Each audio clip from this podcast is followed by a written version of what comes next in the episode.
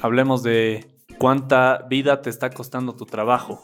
Sí, sí, sí, eso es algo que, que creo que a todas las personas nos ha tocado vivir. Te pongo un ejemplo así súper sencillito. Una amiga me dice, eh, estoy aburrida de mi trabajo, ya no es lo mismo, ya estoy súper cansada. Y yo le digo, amiga, a ver, analízalo un poco. Tal vez tú estás muy encariñada con el trabajo, porque ha sido tu trabajo que ya estás trabajando más de 10 años, pero realmente lo vale. Yo creo que, mira, tú te quedas hasta muy tarde en tu trabajo, estás ganando evidentemente un salario digno, pero te está costando tu vida.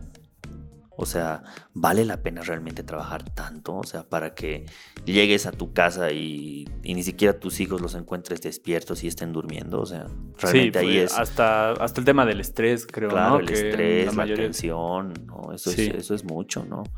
Y eso, ¿cuánta vida te está costando tu trabajo? Porque dices, ah, ya, o sea, las personas, las dependientes principalmente, están acostumbradas a, a canjear tiempo por dinero, ¿no? Eh, yo te ofrezco mis, las 8 horas de trabajo, de 8 a 10 horas, bueno, y tal vez no, no 10, 11 horas, ya, y, en las instituciones financieras te dicen, sabemos de que trabajan más, por eso pues les pagamos eh, no 12 sueldos, les pagamos 15 sueldos, tomando en cuenta las dos primas que les damos, ¿no? Sí. Yo digo, es que, es que también es, es mucho, es demasiado. Y claro, tú has vivido esa experiencia, digamos. Claro, yo, yo, yo recontra he vivido la experiencia, y no solo la experiencia que he vivido de, manera particular, sino por comentarios que, que, escuchaba hacia gerentes y todo, que decían, eh, mira, no puedo negar que, que, estoy dando la mejor educación a mis hijos, que estoy en el mejor, eh, en un cargo muy bueno, que, que a mi esposa no le va a faltar nada pese a que trabaje. Pero lo más triste de esto es que llego a mi casa y no tengo ni siquiera tiempo para jugar con mis hijos porque eh, ya están durmiendo. Y bueno, por ahí incluso tomando en cuenta, digamos que esa es una realidad familiar, pero también hay casos de gente que por ahí incluso vive sola y le va súper bien, digamos, ¿no? Justamente que incluso ni siquiera por ahí has llegado a ese nivel, ¿no? O sea, digamos, empezar a agarrar y decir, ya, quiero tal estilo de vida, digamos, ¿no? Y incluso hablábamos de por ahí de gente que, digamos que ya tienes tu departamento, ya, ya tienes tu auto, estás ganando bien, pero ya llega un punto en el que ya realmente ya tu, tu persona ya colapsa, ¿no? Claro. En, ese, puesto. Ver alternativas, ¿no? Claro. De cómo, cómo vivir de, una manera más agradable. Claro. En armonía. Sí, sí, sí, porque justo igual charlábamos con, un amigo que no le falta nada, es un excelente cargo, todo, pero me dice, ¿acaso tengo tiempo para disfrutar siquiera ir a Mayas en mi auto? No, los fines de semana tengo que trabajar los sábados y dormir los domingos porque ya quedo demasiado agotado así. Claro. Yo digo, vale la pena. O sea, vale la pena. Pongámoslo opción A y opción B. Opción A, la persona que ya no ganará los 10 mil bolivianos de, de un jefe o gerente está ganando 5 mil, pero por lo menos trabaja solo las 8 horas, ¿no? Sí. Entonces, hagan, analicen muy bien cuánta vida les, está costando el trabajo, ¿no? Sí, bueno, eh, justamente es lo que tú hablabas de esto, de, me explicabas alguna vez esto de los sacrificios, bueno, incluso lo hemos hablado aquí mismo en el podcast, ¿no?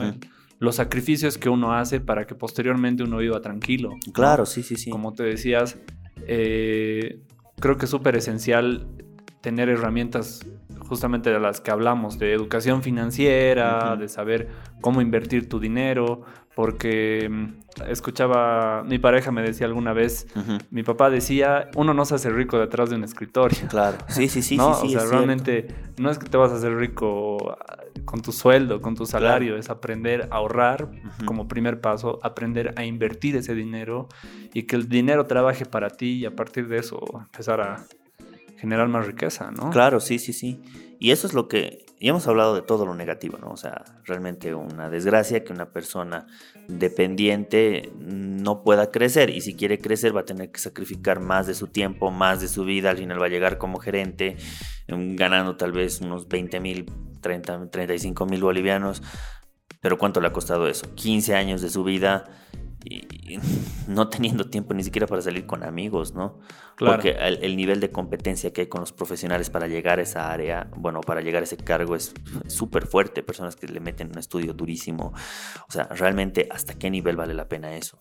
Sí. O sea, ¿hasta qué nivel vale la pena eso? Obviamente hablábamos de esto que es una decisión propia, ¿no? Claro, es una decisión propia, sí, sí, sí. No es que esté mal o es que esté bien, pero son alternativas. Son alternativas, pero es bueno conocer que no es la única alternativa. O sea, para tener un estilo de vida bueno, la, no es la única alternativa el, el, estar detrás de un escritorio compitiendo con personas que tal vez saben 10 veces más que vos, pero tú la tienes que romper porque el nivel que te ofrecen, o sea, que te exigen en la oficina es demasiado alto, ¿no? Sí. Entonces, es una decisión, pero quisiera que la audiencia sepa que no es la única decisión que uno puede tomar. Y hablábamos también de esto un poco bueno, era por lo menos desde mi, desde mi punto de vista, que se va volviendo como un ciclo, ¿no? O sea, trabajas a full en todo el año, te llevas a un nivel de estrés, estrés así extremo para poder ganar lo que ganas. Y a fin de año te vas de vacaciones como para, o sea, bajar esos niveles, creo, de estrés a máximo, de máximo estrés. E incluso intentas como complacerte con un estilo de vida que posiblemente hablábamos de esto, de que para tener cierto estilo de vida lo ideal sería que tengas un nivel de inversión tan alto de que esos, ese tipo de gastos sean insignificantes, ¿no? Y no justamente pon lo que hablábamos en algún momento de hasta endeudarte para llevar un estilo de vida como para, yo creo como para satisfacer ese hueco que está generando el mismo empleo, ¿no? Claro, porque en el, en, el caso... En ese hueco emocional, llamémosle, ¿no? Sí, eso es cierto. En un caso eh, estás sobreviviendo y en el otro caso estás viviendo. Ambas personas tienen el mismo estilo de vida, tomando en cuenta que hay la persona que, es, que trabaja full, casi no tiene tiempo para, para nada, está ganando bien, incluso a costas de endeudarse, está teniendo un estilo de vida bueno ante los ojos de los demás. Sí. Versus la otra persona que tiene inversiones, que tiene eh, empresas que están funcionando eh, a veces sin... Porque pones un gerente finalmente, están funcionando por, porque sí, o sea, tú las has creado, las has estandarizado y esas empresas te van dando réditos. Pero eso lo multiplican por 5, tienen propiedades, tienen todo. Igual está teniendo el mismo estilo de vida de la persona que trabaja 12 horas en su trabajo. Pero dime, ¿cuál crees que es feliz? claro. O sea, realmente, ¿cuál crees que disfruta? ¿Cuál crees que, o sea, está más tranquilo, ¿no?